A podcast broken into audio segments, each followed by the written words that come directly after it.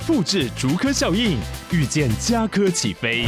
嘉义花园造镇新案 AI 世界城隆重登场，马上把握与嘉科最近的距离。嘉义科学园区无人机产业聚落，华泰名品城打造高铁 Outlet，故宫南院长庚医院县府生活圈 AI 世界城二到三房抢先预约零五三七一七五五五。各位歌友们好，我是风雨，我是脸书台湾推推广部的版主，本身也是一名创作者。二零二零年，我出版了社运侦探小说《没有神的国度》，改编自三一八学运、后丰大桥坠桥案等社会事件。故事当中有一个学生社团野风社，是一个专门解决各种疑难杂症的社团，也是人们深陷困境、一筹莫展的最后希望。推出之后，就一直有读者敲碗系列化。续集在二零二二年获得文化部青年创作奖励，整套三部曲也在今年的挖贝群众集资大赛中杀出重围，直接获得决赛的种子资格。而在这个月，野风社三部曲的群众集资就要正式上线了。第二集不能输的赌局主要改编自前几年闹得满城风雨的浩鼎新药解盲案，并结合了股市乱象和食安事件等议题。第三集《迟来的救赎》是整套三部曲的完结篇，改编自林奕涵事件、台湾和牛计划，谈论师生恋、现代人感情观、城乡差距、群众集资等议题。这些除了会给读者完整的三部曲小说之外，还有一本结合角色和议题的精美别册，里面有精美的角色图和各种你在小说中不会看到的角色设定，也有小说改编议题的详细介绍。另外也做了许多周边商品，包括马克杯、陶瓷杯垫、帆布袋、拼图、手机架。这些商品在上线的一周内会有超早鸟优惠，最优惠的价格最多能现省八百元，而且这些商品仅限集资平台独家贩售，错过之后就没有机会再从其他管道购买。除此之外，在平台上购书也有比博客来新书更加优惠的七折特惠。喜欢野风社或是对社会议题改编小说有兴趣的读者，千万不要错过了。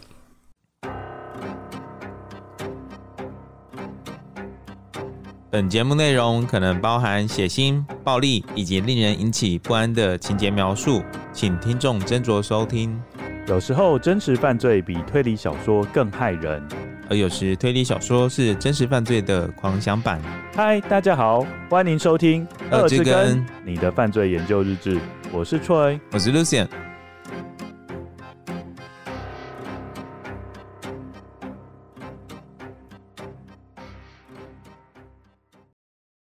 好，各位歌友，大家好，我是 Troy，我是 Lucian。那 Lucian，就 是要做个抱怨。对，我跟大家说，Troy 刚刚才跟我讲，因为他今天的稿，他有说他有稍微修改了一下，然后他才发现说，他之前都是用十一字体的稿件，对，稿件给我十一字体耶，各位听众有听到吗？十一字体那个字有多小啊？然后他今天就用十三，他还反映说：“哦，要用十三。”我想说今天的稿比较厚，他说：“哦，没有，因为今天的字呢改成十三字体。”然后他自己才自首说：“哦，因为我之前都用十一。”然后呀，然后陆贤就说：“呃，神子也不是这样神。”对啊，苦读员工哎、欸，所以 Lucy 你可以稍微放心一点了。其实你没有什么老花眼。我跟听众说，我每次就是之前在念故事的时候，我就是。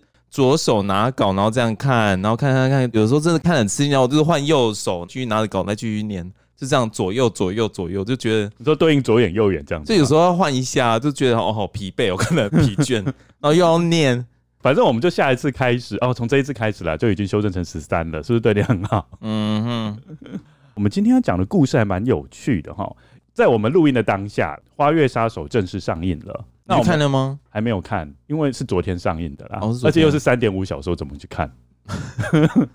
要先把自己的膀胱清空。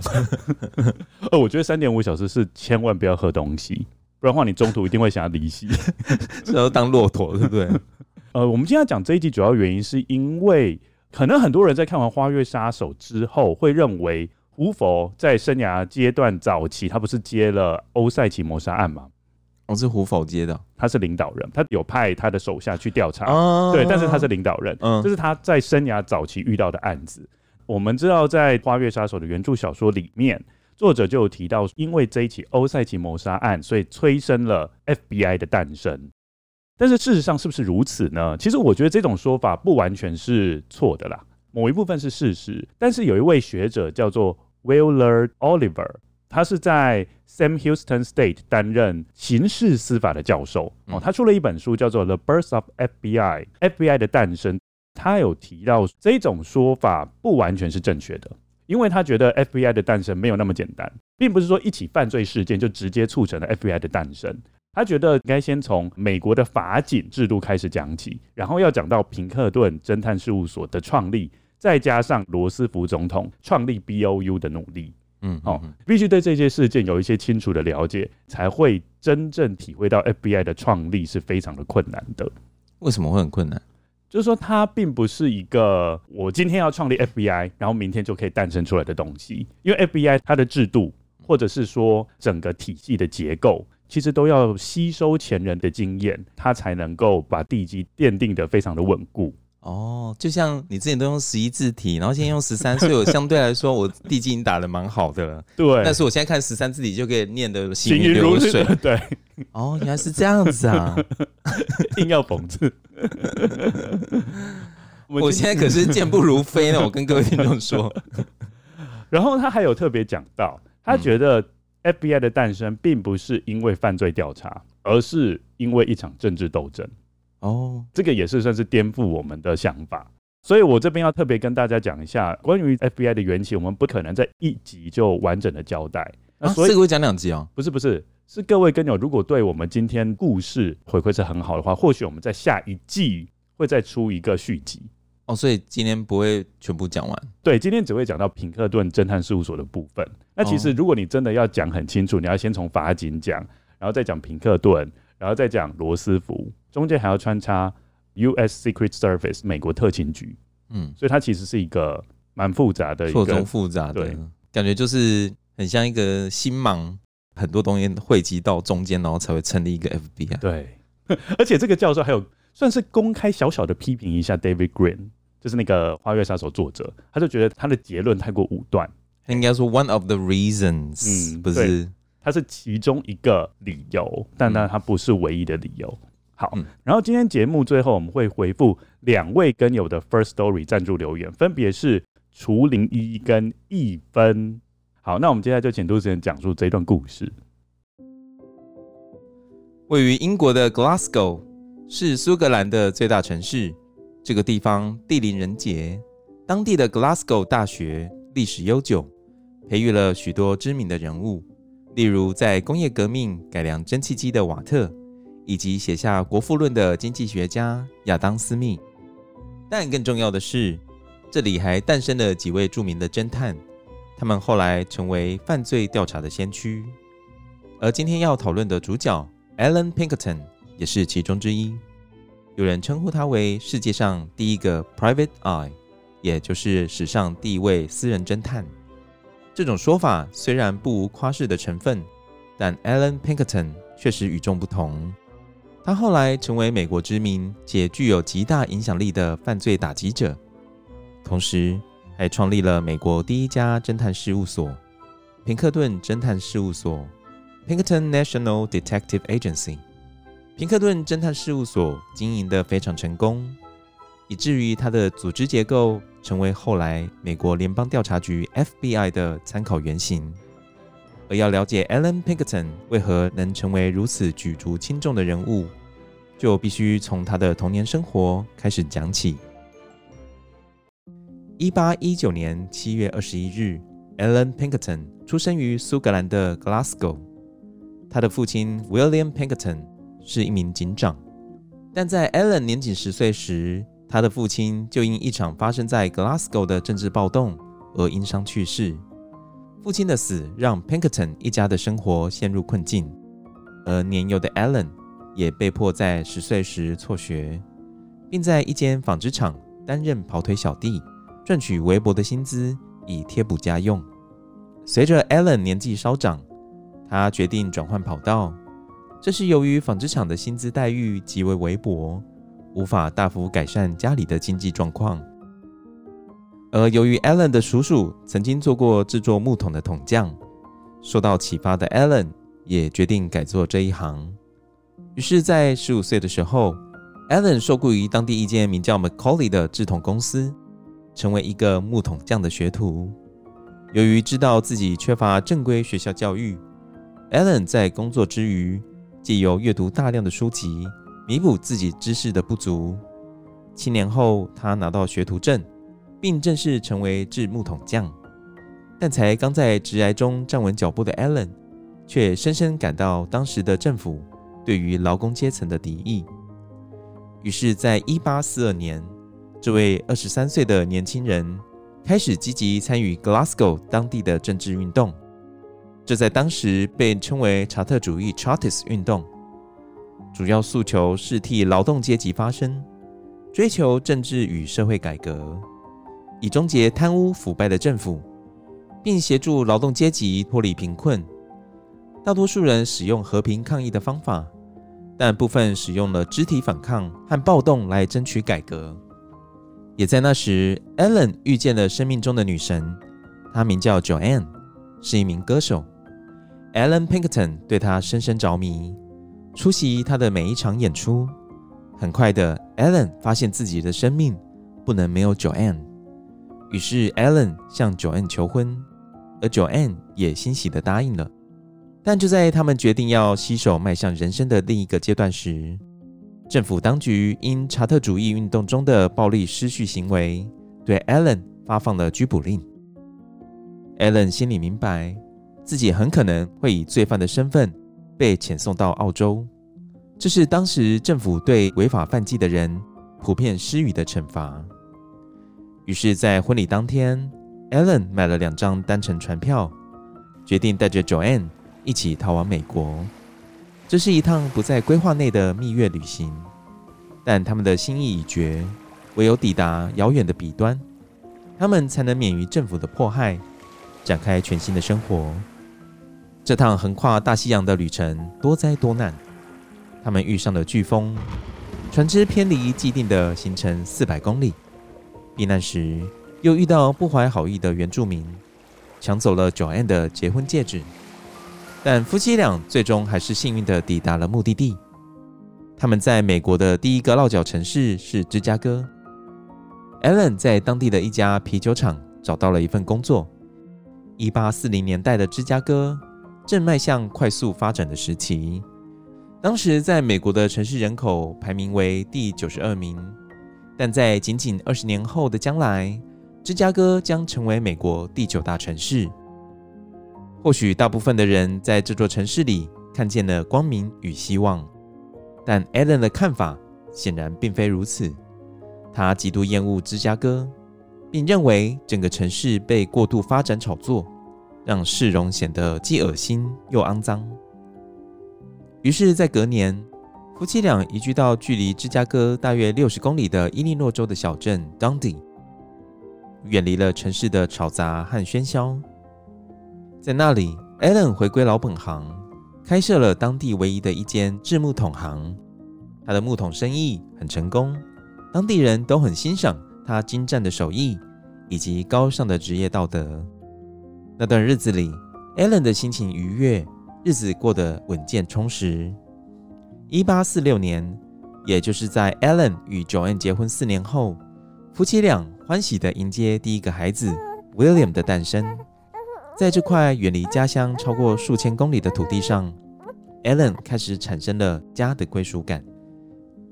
但就在 Allen 为人父而感到雀跃不已时，他万万没有料想到，他生命中最精彩的冒险篇章才刚刚要展开。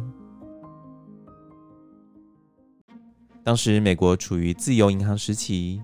金融市场混乱，进入银行产业的门槛极低。那些体质堪虑的银行被称为“野猫银行 ”（Wildcat Bank），所发行的私人货币非常容易被伪造。而为了避免收到伪造的货币而蒙受损失 Allen 不愿意向当地的木材批发商购买制造木桶的原料，而选择亲自到山林中当伐木工。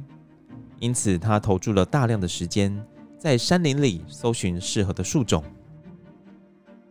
一八四六年六月，当 Allen 划着木筏，沿着 Fox River 来到距离当地小镇数公里外一个废弃的小岛上伐木时，他意外发现这座岛上竟然有人类活动的痕迹。在当时是很少有人会在野外野餐或者是露营的，因此 Alan 怀疑岛上的这群居无定所的人，若不是做伪钞的集团，那就是一群偷马贼。于是 Alan Pinkerton 立刻从岛上折返，回到镇上和郡治安官 Luther Dearborn 通报他的发现。郡治安官也立刻采取行动，并在 Alan 的带领下来到那座岛屿上。紧接着，携带猎枪的 Alan 与郡治安官一行人展开突袭行动，并当场逮捕一帮男女混杂的治伪币集团。而那座岛屿也因为这起事件被命名为 Bogus Island，也就是伪造岛。这边要补充一个，什么叫做野猫银行？Wildcat Bank，好哦，请说。好，这个是在有一任总统叫做 Andrew Jackson。哎、欸，这个这个要那个啊，Troy 的历史小教室。没有啦，我觉得你听一听，应该也会觉得蛮有趣的。哦，是哦，反应冷淡。Troy 这三季来一向的伎俩，那你听起来一定会觉得很有趣。哎，我听到第三季，我都已经麻痹了啦。那不觉得野猫银行这个名称有点很有趣吗？真的哎，这阳奉阴违的感觉，口是心非。好了，我先讲一下，这个是 Andrew Jackson 的银行政策。这个我觉得就算我觉得有不有趣，都会继续讲下去。那我就继续讲下去。好好，总之这一任总统之前，美国是由第二银行垄断的，然后他可能就觉得说，哦，这样不太好。所以他就开放了银行，让美国进入一个自由银行时期。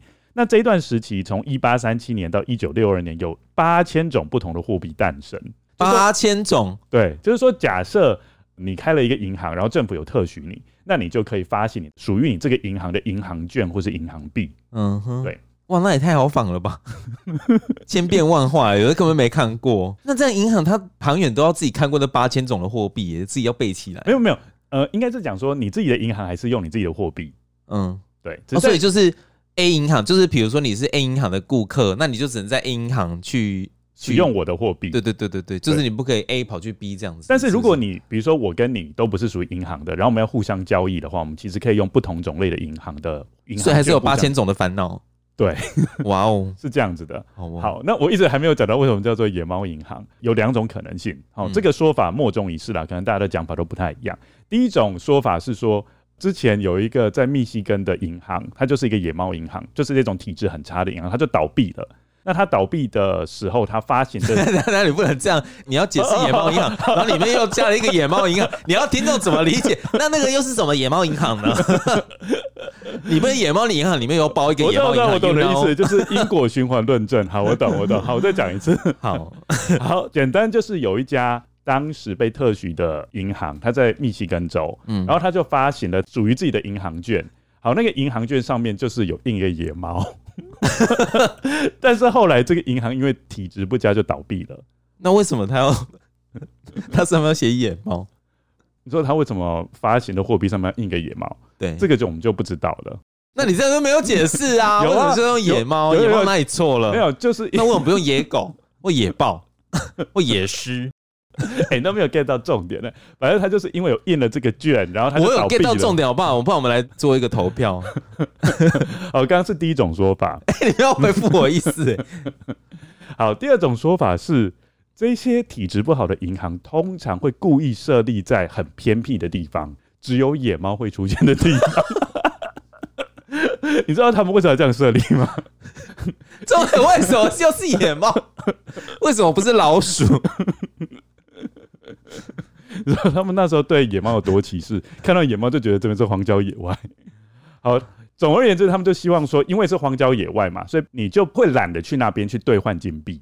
因为照理来讲，你就是可以用这个银行券去兑换金币。嗯，但是如果比如说你在 A 地拿到这个银行券，但是你要到很远很远才能到这个银行去兑换金币，就懒得去兑换。嗯，那你就会直接让它在市面上流通。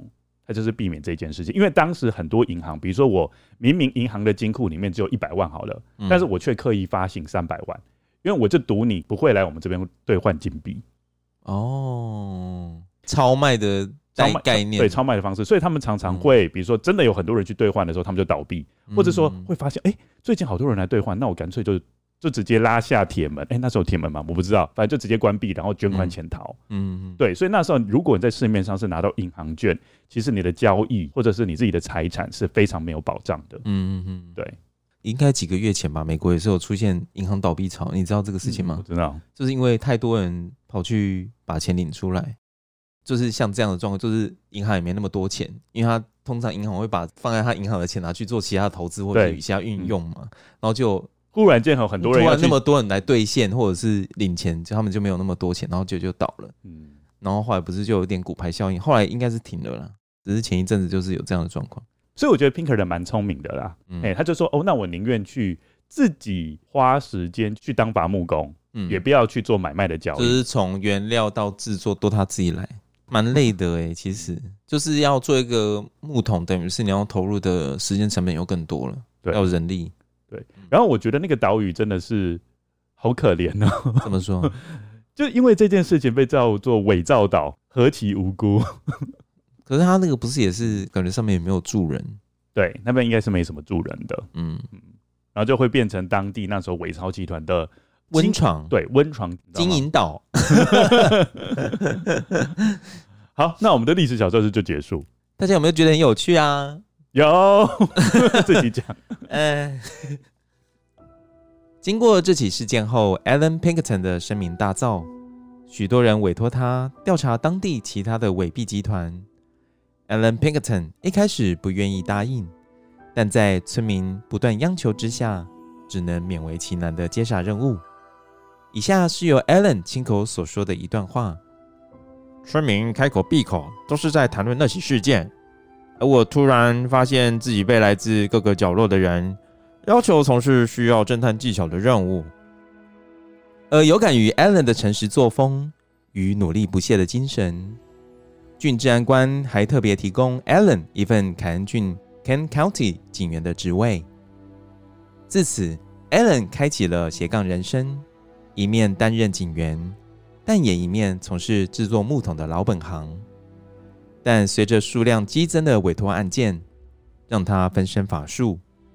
Alan 明白，如果他要让这一份新的事业继续发展茁壮，奠定稳定的基础，他必须回到芝加哥这座大城市。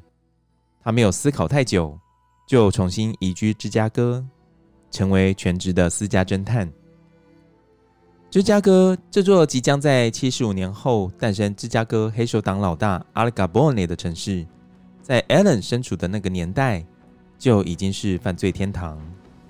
而或许是冥冥中的巧合，Allen 跟随着已故父亲的脚步，以打击犯罪作为谋生的工具。重新在芝加哥落脚后，Allen 迅速地建立了好的名声。许多人认为他做事诚实且有效率。当时美国的法治体系尚未成熟，联邦政府。仰赖美国法警来执行联邦法律，但每当遇到临时的事件，法警不敷使用时，联邦政府倾向和私人团体签订契约，聘请他们来协助解决问题。因此，一开始大部分 Alan Pinkerton 的客户来自政府机构，例如美国财政部雇佣他来查缉其他的伪钞集团，美国邮局则是雇佣他来破获邮件失窃的案子。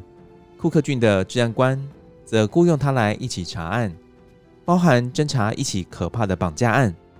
最后，甚至还指派他成为库克郡的警员。Alan 提供的服务补足了联邦政府与地方政府所欠缺的一环。一八四八年 Allen 在芝加哥创下了逮捕人数最多的纪录，成为当地无人不知的人物。一八五五年。，Allen 离开了警界，成立 Northwestern Police Agency，最终演变为平克顿侦探事务所 （Pinkerton National Detective Agency）。平克顿事务所的口号是 “We never sleep”，意思是指我们从不休息。标志是一个张开的眼睛，这也是 “Private Eye” 这个名词的由来。而 Allen 除了查案技巧高明外，数十年经营木桶生意的经验，让他拥有精明的生意头脑。他懂得如何制造公众的关注，让报纸报道他成功破解案件的故事，使他成为了众所周知的公众人物。一开始，事务所的规模不大，成员除了 Allen 外，另外只有约三到五名雇员，专职于调查伊利诺州的铁路窃盗案。在十九世纪中叶，美国开始大肆拓展铁路路线，但铁路的兴建不仅仅带来无数的工作机会。也带来许多犯罪的机会。一旦火车驶出都市的范围，进入乡下地区，就仿佛进到一个法律管不着的灰色地带。在那里，警察的势力鞭长莫及，犯罪事件日益猖獗。因此，六个中西部的铁路公司砸下高达一万美元的重金，聘请 Allen 团队保护他们资金在运输时的安全。要知道。当时的一万美元相当于现在的五十万美元，可以供一个人一辈子衣食无虑。Allen 的团队接下这个任务，团队成员假扮成旅客，出没在火车上的货箱以及旅客车厢之间，开始在这些移动的犯罪天堂里侦查任何犯罪的活动。他们也的确没有辜负雇主们的期望，抓到数起列车长暗中私吞金钱。以及铁路职员盗取车厢货物的罪案，在另一起案例中，Allen 团队成功的找回被持枪歹徒劫走的七十万美元，那是一笔相当可观的巨额财富。在屡屡侦破重大案件下，Allen 团队获得货物主人完全的信任。我要给你看那个那个 Private Eye 吗？的图。We never sleep. I will hunt you down。你看他的图，嗯，钞票，很像美国钞票的那个。哦，美国钞票哦，美国钞票不是有一只眼睛吗？那你要不要讲一下它整个设计？啊，这个眼睛是谁的啊？谁的眼睛？不知道。这里这里下面两个把揪。反正呢，这个图案呢本身它是一个椭圆形，偏椭圆啊哈。沿着上半部椭圆形的这个图案叫 Pinkerton National，然后它的下半呢就是。椭圆形的下缘就是 Detective Agency 这两个字，所以就是它的侦探事务所的全衔。是 Pinkerton National Detective。然后它中间这个椭圆形的中间就是有一只眼睛，嗯、对。然后眼睛张得很大吗？呃，也没有到很大，就有点想睡，因为毕竟他写 We never sleep，right？所以啊就是 Sleepy Eye，这个看起来是蛮想睡的眼睛啊，就是啊、哦、想睡又不能下班。大家可以去查一下这个眼睛，大家就知道我在讲什么，就是看起来就是想睡，然后可是又不能睡，要上班的那种眼睛。好像没什么神呢、欸。对啊，就 Yeah Yeah We never sleep。我觉得这个员工一定是有点报复老板，他在设计的时候故意这样设计，要警告老板说，其实我们已经受不了了。Yeah Right。对，压榨劳工，血汗工厂。真的，大家可以去查一下这个眼睛，就懂我的意思了。很传神哦。而且我觉得他好像有一点快，你知道吗？如果有的时候你工作太久，你会会流眼泪。嗯，对他有点，我我觉得他有点往上掉的感觉啦，就是有点在刻意在违反眼皮快掉下来的那种感觉，违反重力。对他就是眼睛一直往上撑，然后可是其实很想睡，然后眼皮快掉下来这样，自己加了很多故事在那个眼睛上面这样。啊，我还要补充一个，又是历史小教室了。Again，对，因为我要介绍一下美国法警。嗯。对、欸，我真的觉得我们这一集的那个收听量堪忧哎。没有，我跟你讲，我觉得我们这一集收听量已经暴增。最好是，我们来打赌一下。我打赌啊，我觉得是绝对是暴增，因为我觉得这集很多小地方都很有趣啊。哦，是哦，真的吗？连自己都怀疑。我会讲一下法警，主要原因是因为可能有些人说，那既然有法警了，对不对？那就叫法警去做这些事情啊。你会不会有这样的认为？嗯、就是为什么要委托一个私人侦探事务所？那刚刚不是有说吗？就是人力不足。呃，对。但是我要讲一下，为什么他人力会那么不足？我先讲一下，美国法警是在一七八九年。哎、欸，你要不要下一集 fit 到那个 Hook 啊？哦，那他也要愿意上我们的节目？真的，人家应该是百万 YouTuber，谁会理你？嗯，我们就先呼喊他好了。好，希望能够 fit 到 Hook。好，这是 Lucian 的心愿，因为是历史小教室嘛。好好好，人家历史很强哎，说不定可以解释 Will 是 Wildcats。对了，可能我解释的没那么好。嗯，对。好，呃，一七八九年，美国第一任总统，名字叫做罗斯福吗？不是，美国第一任总统是华是 Washington Washington，呃，帮我剪掉 Kelly，不会不会不会，要留着。他上任的第一年，他们国会通过一个司法法案，那时候就设立了第一个联邦执法单位，就是美国法警 U.S. Marshal。做什么事情呢？哇，他做的事情包罗万象哦，嗯，超多的，包括协助法院发传票啊，然后逮捕或是押送犯人，好、哦，这些司法行政相关的事务，他甚至还插手到户政。户政就是那时候美国要进行人口普查，竟然是叫法警去做、欸，哎，啊，是哦，对，然后再加上他们当时候有客关税，既然叫这些法警去收当海关。所以就知道法警即使人再多也是分身乏术，因为那时候他做的事情不只是只有司法行政，各方面的行政都要做。所以他们就那个时候的 Seven Eleven。对对对对对对对。讲到这个 Seven Eleven，你有没有觉得 Seven Eleven 厉害的地方是，他们连茶碗蒸都很会微波？怎么说？你有买过茶碗蒸吗？我没有买过他们茶碗蒸诶、欸。哦，因为我有看到一些。他们可能就是正面微波几秒钟，嗯、然后再来翻过来背面微波几秒钟，这样就结束了嘛。嗯，但是我曾经看过一个很专业、怎样？会隔水加热，真的？对，他就自己再自备一个容器。他说他那个容器就是专门客户在买茶碗蒸的时候，他就会把它拿出来，然后装水，装水之后放进去，正面微波、反面微波、隔水加热。哇哦，好专业哦！然后拿出来之后，他会帮你把它擦干净。嗯，就是因为外面就湿湿的嘛，把它擦干净。天哪！对，我想说，好细心哦，对，很厉害。所以你就知道那时候大家都称呼法警叫做 Jack of all trades，就是万事通的意思。法警因为做的事情太多了，嗯，所以变成有些事情还是请 Pinkerton 来做。嗯哼哼，嗯，讲完了，好哦，很有趣啊。那接下来讲故事了吗？对，一部就是好像想要赶快跳过这一段。一八六一年，Allen 团队开始被其他州的铁路公司所雇用。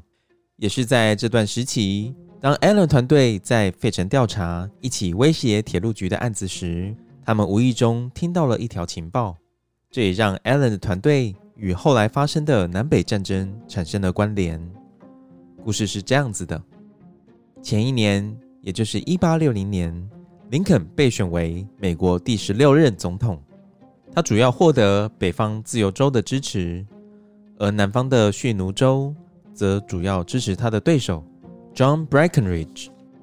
林肯当选的那年年底，对选举结果不满的南卡罗来纳州率先决定脱离联邦，而到了隔年一八六一年二月，佛罗里达州、密西西比州、阿拉巴马州、乔治亚州、路易斯安那州。和德州纷纷跟进脱离联邦，整个美国陷入南北对立的紧张氛围，急需要一个领导人来化解危机。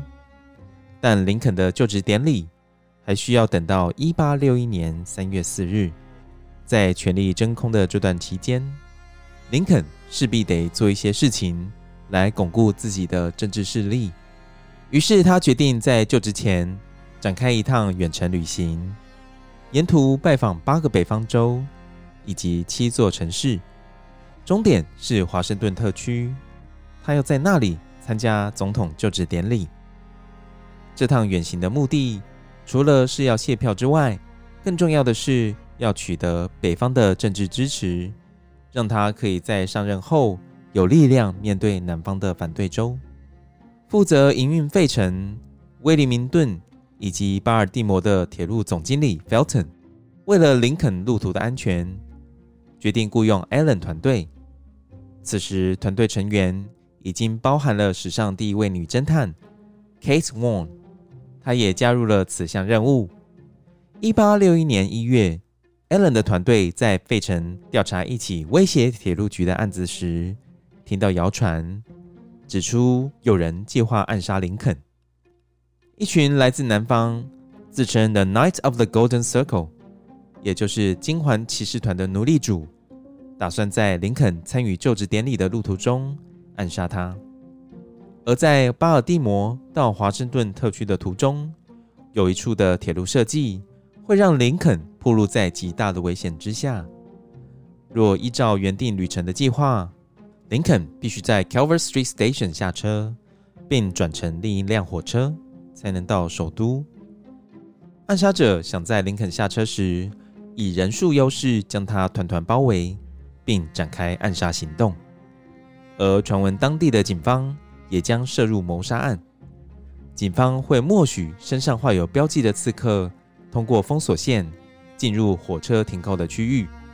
虽然这项暗杀计划并未被验证是否属实，但 Allen 团队成功说服林肯身旁的总统顾问，让林肯改变计划，立刻离开费城，并改在半夜搭另一辆火车，不再停靠巴尔的摩。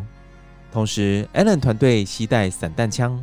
守在沿路重要的桥梁、十字路口，彼此用灯笼作为讯号沟通的工具。此外，他们也切断了哈里斯堡到巴尔的摩的电报线，以防消息走漏。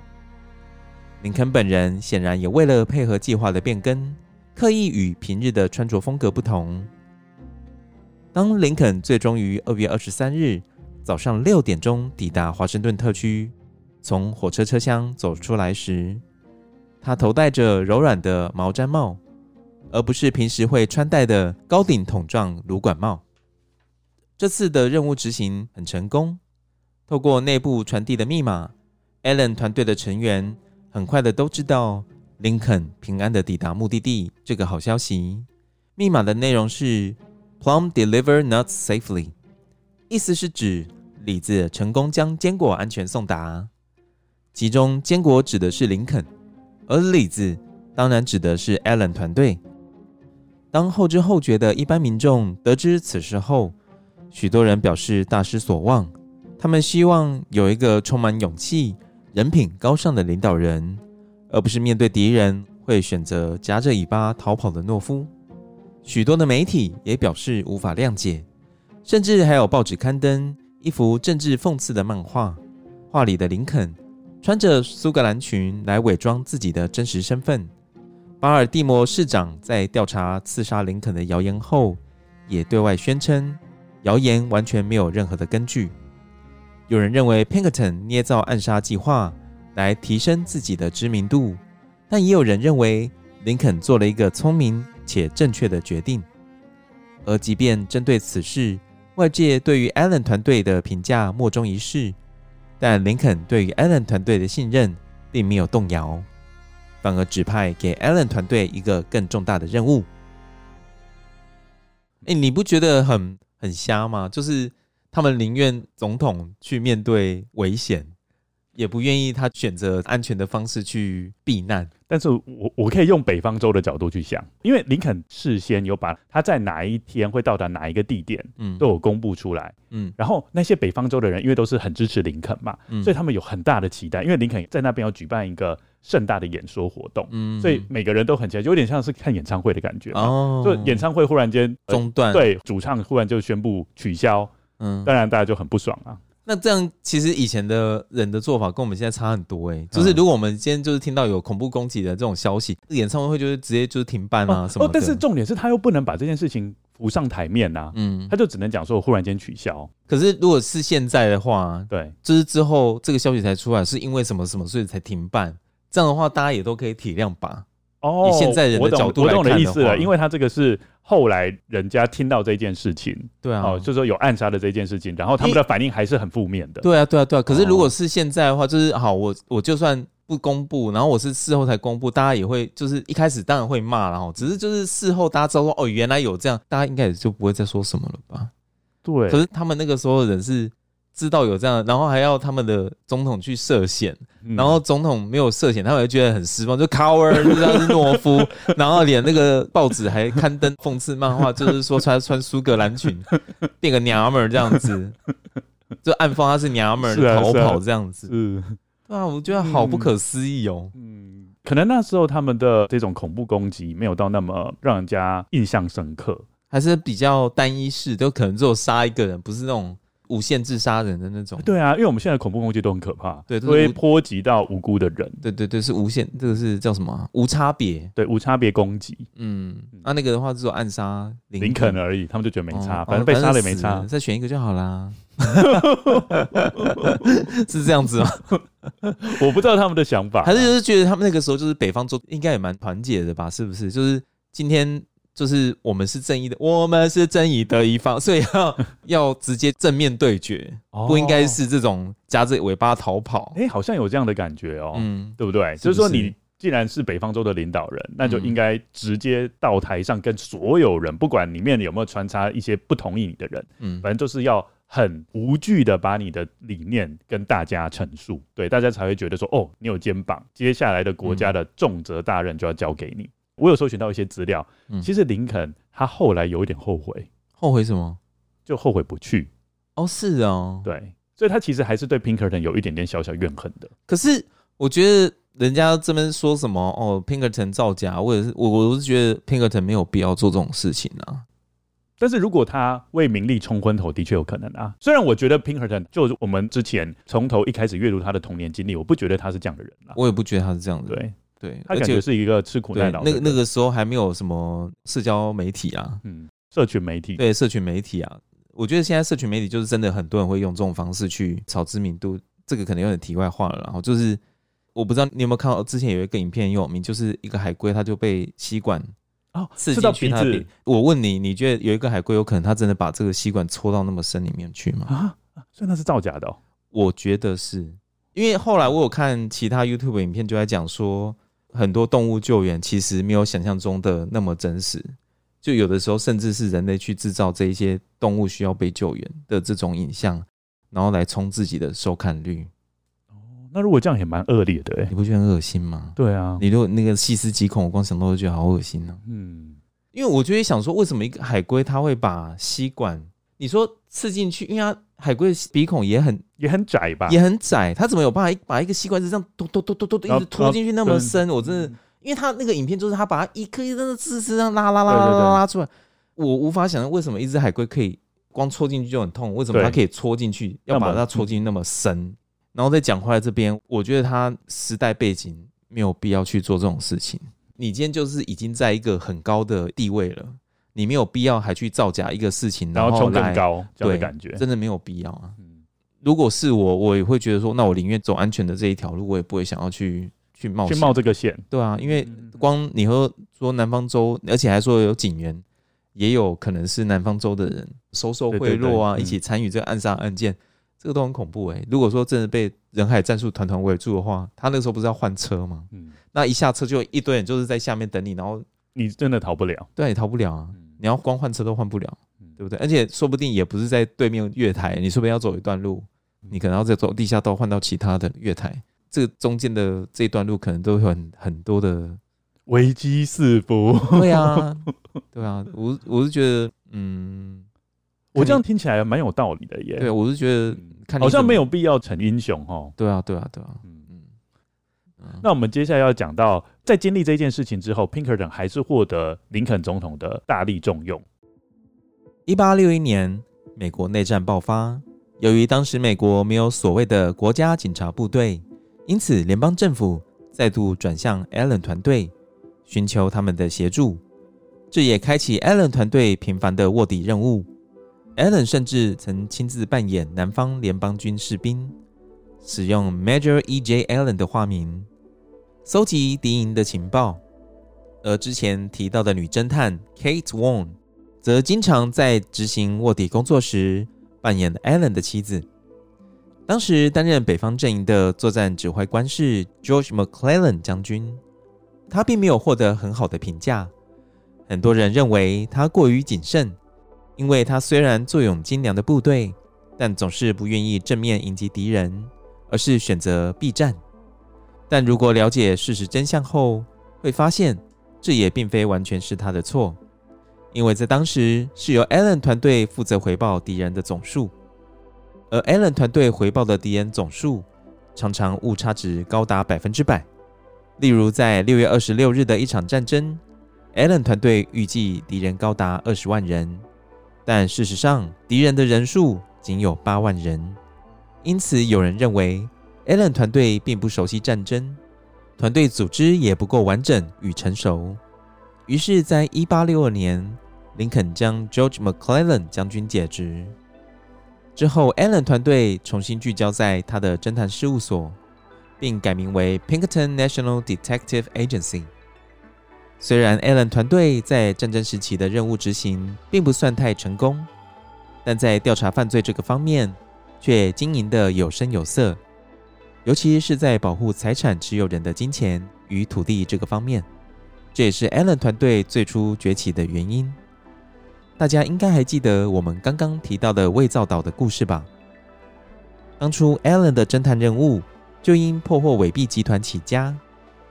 而追缉这些犯罪分子，并不是一件容易的工作。光是要识别歹徒的身份，就难如登天。也因此，Allen 团队想到了搜集犯罪嫌疑人照片的想法，称为 Mugshot。到了一八七零年代，Allen 团队拥有世界上最大量的犯罪嫌疑人照片收藏，这也是犯罪资料库的早期形式。凭借着当时领先别人的技术，Allen 团队在捉拿匪徒方面无往不利，负责追捕当时美国西部最臭名昭彰的罪犯，如 Jesse Woodson James、Butch Cassidy and Sundance Kid。而随着美国逐渐工业化后，Allen 团队也开始协助企业公司老板对抗示威暴动的员工。或许回顾 Allen 的早年生活，会觉得这件事情有点讽刺，因为早年 Allen 在英国就是因为对抗资方而被迫移居到美国。但随着年岁增长，Allen 对于这些示威抗议的想法也有所改变。他认为这些示威活动将会对于社会秩序产生威胁。此外，Allen 团队也建构了一套办案哲学，例如不接受调查离婚的案件。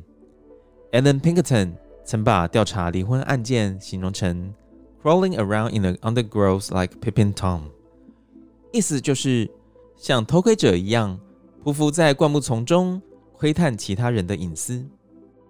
Allen 所创立的侦探事务所是那个时代的先驱，创造了许多现今执法单位使用的侦查技巧，例如 “cover surveillance” 隐秘监视，“working undercover” 卧底渗透。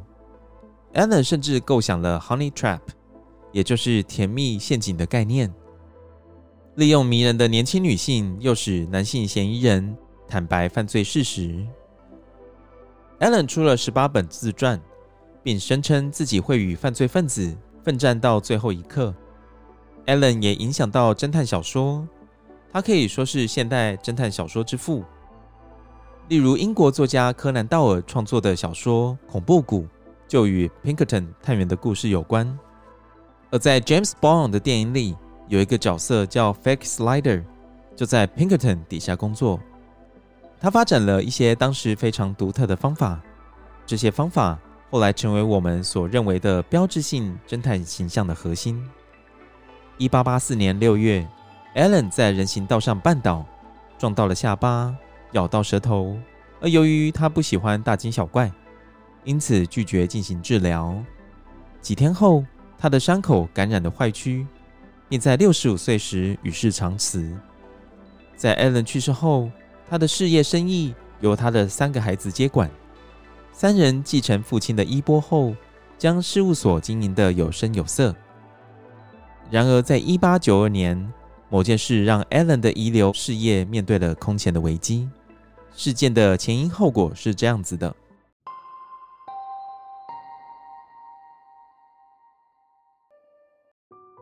出身贫寒的安德鲁·卡内基，凭借着努力奋斗，成为美国最富有、最有权势的企业家。他是美国最大的钢铁制造商，也是卡内基钢铁公司的主要股东。而位于蒙纳加西河南岸的 Homestead 工厂，是卡内基钢铁公司其中一个最重要的制造据点。一八九二年。由于钢铁工厂三年的合约将要到期，卡内基钢铁工厂的董事长兼首席执行官 Henry Clay Frick 片面宣布削减 Homestead 工厂数千工人的薪资。想当然尔，这遭到工人们强力的反抗。为了反制工人们的反抗力道，Henry Clay Frick 在六月二十九日关闭了 Homestead 工厂，将三千八百名工人封锁在厂区外。这反倒是点燃了工人们内心愤怒的火焰。他们聚集在工厂外进行示威抗议。于是，Henry Clay Frick 雇佣 Pinkerton 团队，期望能化解危机。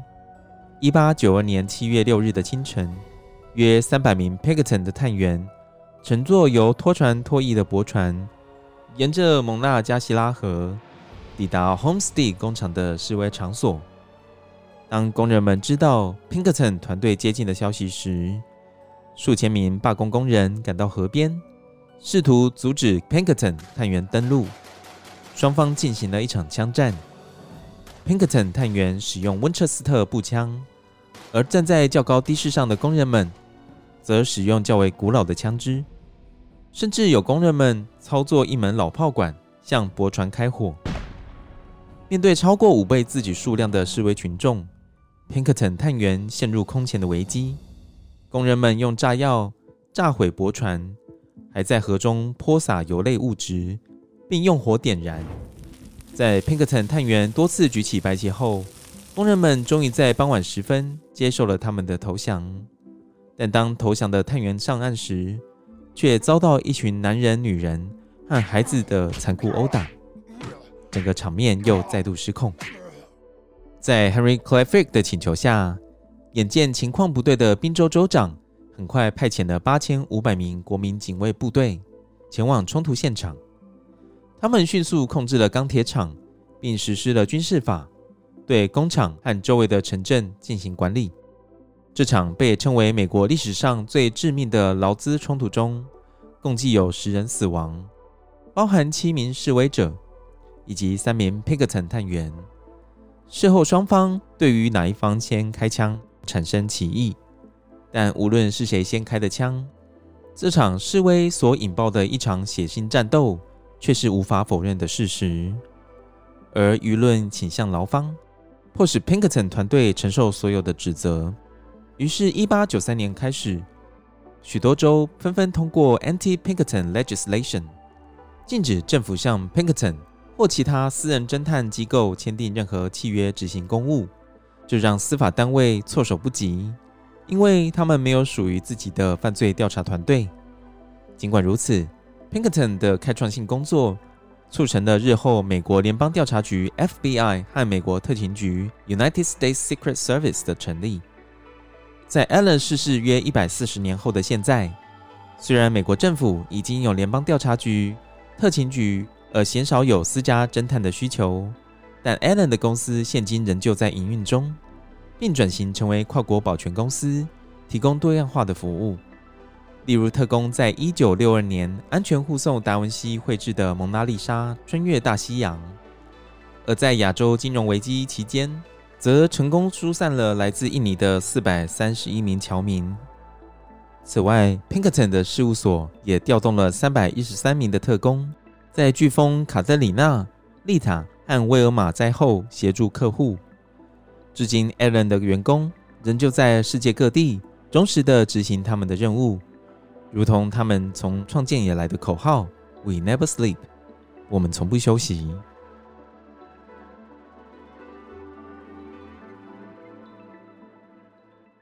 好，那我稍微再补充一下，Allen Pinkerton 现在他被葬在格雷斯兰公墓 （Graceland Cemetery），它是位于芝加哥住宅区历史悠久的大型花园公墓。这个，请问他为什么是葬在芝加哥？我以为他会想要去葬在那个。他之前的比较小的城镇，对对对，因为不是嫌芝加哥恶心嘛，哦、但后来被迫面对事实，哦，哦，在芝加哥还是机会比较大，所以还是回去了嘛。嗯，好，他这个纪念碑上面有写到，他是一个强大、有勇气、温暖跟真实的人。这个后来也成为 Pinkerton 公司的四个核心价值。然后我有看他们的广告，他又举了四个事情来分别对应到这四个特质。首先，他们的员工被派遣到世界各地服务，所以这个很强大。对，接下来他们不是成功护送达文西绘制的《蒙娜丽莎》穿越大西洋吗？所以这个是很有勇气。嗯、遇到海盗，他们会很勇敢的去对抗。brave。那接下来他们不是有协助飓风的受灾户，所以这个很温暖。哦、嗯。然后接下来他们会对客户进行风险威胁评估，所以这个很真实。那我有特别去看他们的风险评估，还蛮有趣的。怎样？因为他们现在已经转型了嘛，就不可能像之前一样啊。嗯，那你觉得他们的风险评估面向大概是哪些？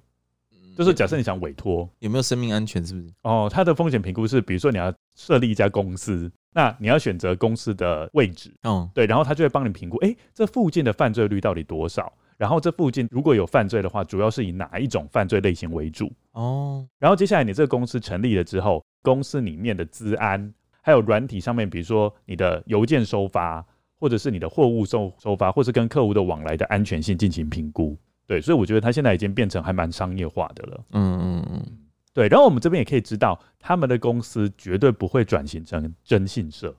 为什么？因为 Pinkerton 非常反对介入别人的婚姻。哦哦哦，对了，对对，嗯，他不处理私人纠纷，嗯嗯，对，尤其是跟感情有关的。其实我觉得他还蛮先进的，哎，他就完全符合我们现在整个国家的潮流趋势。因为前阵子通奸才除罪化，哦，是哦，你不知道？我不知道。哦，通奸已经除罪化了，所以就是以后小三不能被告的意思吗？哦，还是可以被告，但是是民事求偿。以前的话，你刑事跟民事都可以告，而且以前最常做的一件事情就是。比如说有一个太太发现她的老公跟小三有出轨嘛，对不对？嗯，然后她就老公跟小三都先告，嗯，但是却对老公撤回告诉，那所以变成说小三就很可怜，就是明明是他们两个人都有犯错，对不对？嗯，但是只有小三会面对刑事跟民事责任啊，他这个叫做以刑逼民，他的意思就是说，呃，如果你不赔钱的话。我就告你刑事告到底，所以以前有这个陋习，嗯，就说明明两个人都犯错，但是老公没事啊，那小三就超惨的，嗯，就他就要被迫可能会面对牢狱之灾。那现在就没有这一招了，嗯，对，现在就是你只能告人家民事损害赔偿这一种，就是妨害家庭的部分。只是我觉得 Pinkerton 蛮厉害的，就是因为其实通奸除罪化，其中还有一个很重要的宗旨，就是法不入家门啦。嗯，就说清官难断家务事，为什么我这个法官还要特别去理清你家里面的一些纠葛？嗯，这个感觉上有一点捞过界的感觉。嗯嗯，对，我觉得 Pinkerton 他也是避免捞过界，所以他不处理这些私人纠纷。我觉得还蛮有趣的。那不知道大家在收听这个节目以后觉得如何呢？当然，我们节目还没结束哦，因为我们接下来回复 First Story First Story 的留言。第一则除零一的留言，他的留言是说呢，真的很喜欢两位主持人的互动。心里常常会一边期待下一季赶快出来，一边又很担心哪一天节目没了怎么办。真心希望两位主持人可以继续经营下去，还想听更多其他频道的客串。大酸梅好久不见，还有期待万圣节有没有鬼故事案件？好，我们万圣节有鬼故事案件。上次不是有投票吗？对，我提供两个选项嘛，一个是预知噩梦，一个是驱魔。我们好像有大概三百多个人投票这样子。嗯，然后后来预知噩梦就获胜。我也是投预知噩梦。哦，你投预知噩梦？嗯，因为我觉得那个感觉应该蛮有趣的。好，我觉得驱魔比较洒狗血。哦，但是我跟大家讲，那个驱魔是失败的驱魔。失败的驱魔是讲是连神父都被附身了。哎、欸，所以你是不是有兴趣了？还好。好，那非常感谢他。好，谢谢楚林一给我们的留言跟赞助，我们会努力继续做下去。好，那第二位是一分。好，一分给我们的留言是：谢谢你们用心制作的节目，辛苦了，常常让我的通勤时光很开心，还可以学到新知识哦。哦，我相信这一集就是一个很好的印证。有很多历史知识，先睡了。大家可以知道法警跟野猫银行的由来哦。这集一定会很好睡。听说蛮多跟友会听我们节目睡的哦，很多，真的很多，真的哦。嗯，天哪，我尤其是我剪那种纯故事分享版，那个不是也会有一些音效吗？怎么样好办法睡得着？这很厉害。可能我的音效也没有那么尖锐吧，以前会有那种尖叫声啊。对对对对，以前会突然那个蹦还是什么电话响啊。而且我现在也知道，以前还有犯一个错，嗯，就是以前还会放警车的声音或是消防车的声音。哦。但是我后来绝对都不放，因为很多人是通行的时候听，他们听了以后会真的以为救护车或者是警车靠近。这个我有注意，就是有特地滤过这种声音。嗯对。但是电话声我觉得很有趣了，所以我还是会放进去。就是想要让人家被骗这样。那你下次放一些屁声呢？屁声他可能会认我们在录音的时候放的，啊，不会是旁边的吗？好，那我们今天就到这边。今天谢谢大家的收听，欢迎各位跟友在收听这一集之后，任何的感想都可以在我们 IG、Facebook 或者扑浪帮我们留言哦。各位跟友心有余力的话，也欢迎来 First Story 或者是 Mixer Box 给我们留言赞助哦。有一句名言说：“一周一集要去跟真实犯罪远离你。”说的真好。今天谢谢大家收听，大家拜拜，大家拜拜。